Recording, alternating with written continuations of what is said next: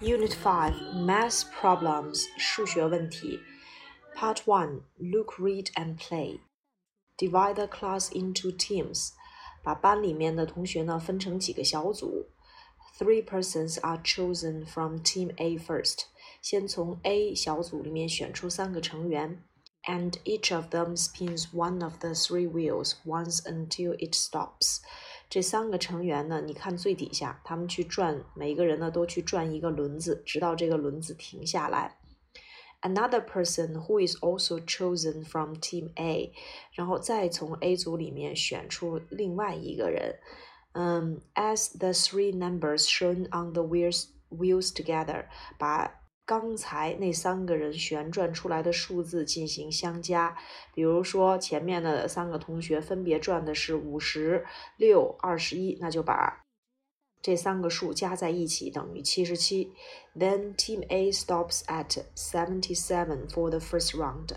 第一回合 A 小组呢就得了七十七分。紧接着 Team B starts doing the same。B 小组继续做相同的事情。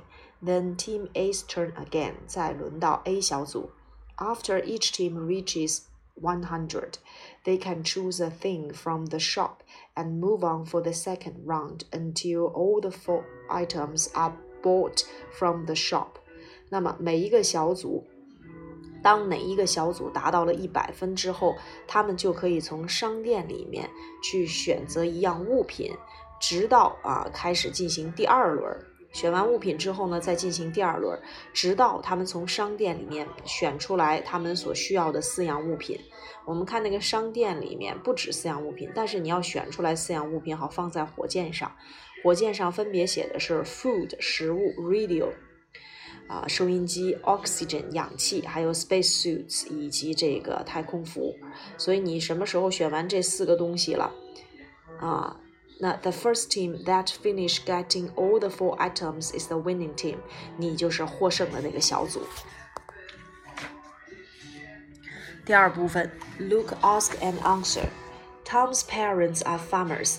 汤姆的父母呢都是农民。They have a lot of animals. 他们有很多的动物。This graph shows the number of different animals on the farm. 这个表呢是呃给大家显示了在农场上它们不同动物的数量。Can you ask and answer these questions? 你能够提问和回答这些问题吗？第一个，How many goats and sheep are there？有多少头羊和山羊？绵羊和山羊。 Number two, how many ducks and pigs are there？有多少只鸭子和小猪？How many pigs and horses are there？有多少头猪和马？How many chickens and ducks are there？有多少只小鸡还有小鸭？How many animals are there altogether？一共有多少只动物？我们可以根据左边的这个数字显示来去回答。回答的时候呢，要用 there be 句式。那么如果是可数名词，要使用复数形式。他后面说到了，If there are no sheep, how many animals would there be on the farm？如果没有绵羊的话，那么农场上将会有多少只动物？第三个，What did Bob do last week? And how much time did he spend on each thing？说上个星期 Bob 干什么来着？然后呢，他花在每样事情上的时间是多少？这个考察回答的时候要用 spend on。某人花费多少时间去做某件事情？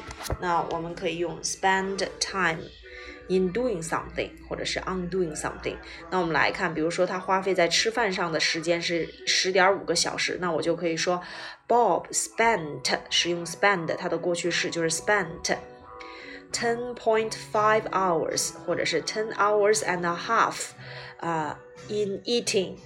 第二个花费了七十个小时睡觉，那我就可以说 Bob spent seventy hours in sleeping 啊， 用这样的一个结构就可以。然后他问了 How many hours are there in one week？一周有多少个星期？Which activity takes up most time？哪一项活动花费的时间最多？这个我们对比一下就可以了。上学的时间这是最多的，花费了二十五个小时。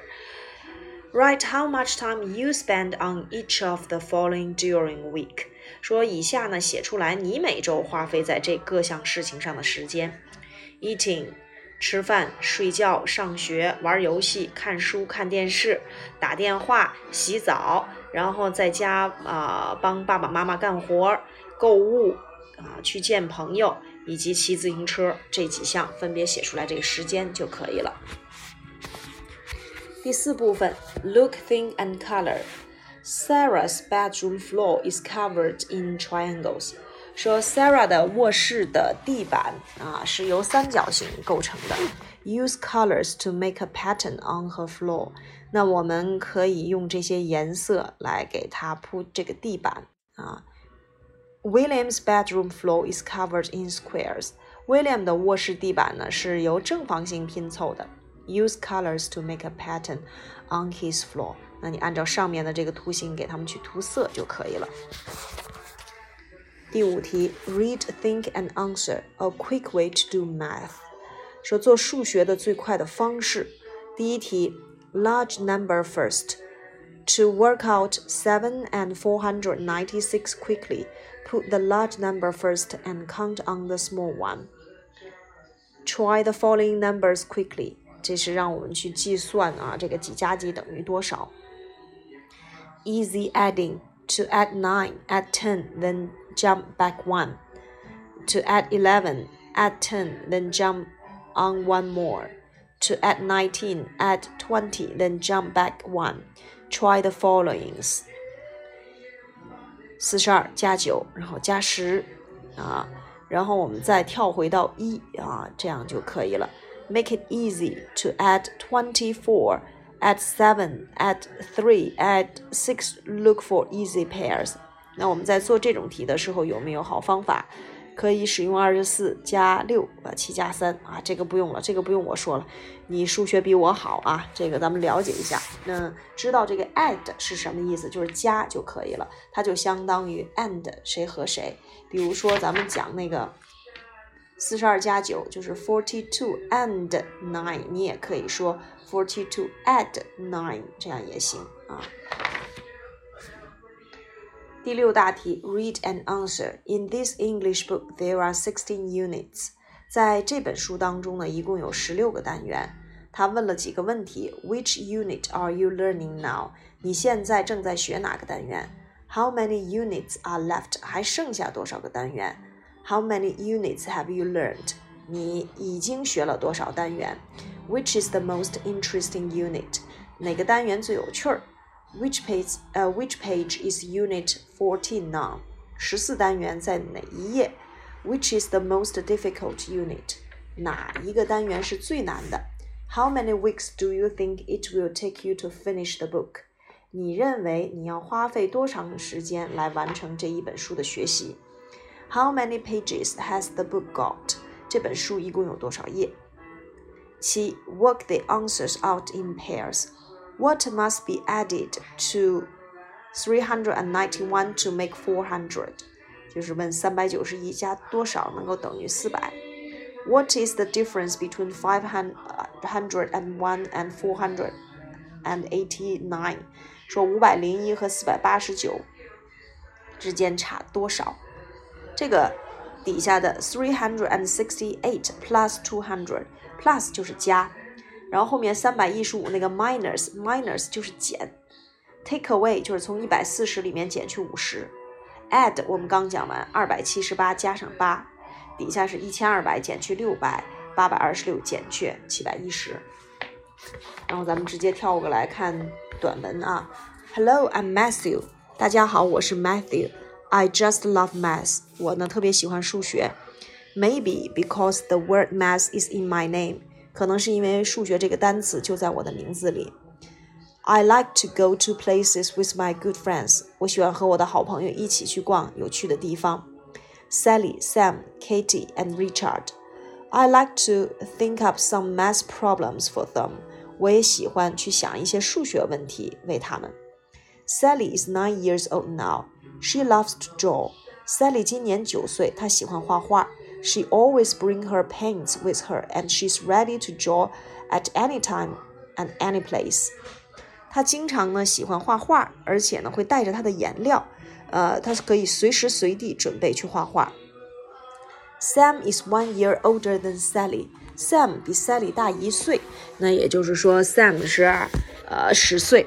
He's good at math. 他擅长数学。 He likes to read math books and works out the math problems straight away. 他喜欢看数学书，做数学题。Katie is a clever, easy-going girl.